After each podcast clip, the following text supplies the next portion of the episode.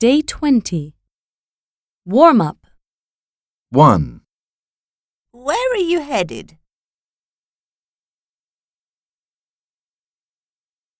2. Right. You should have kept going in the same direction.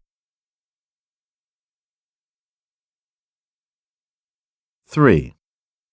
It was unforgettable.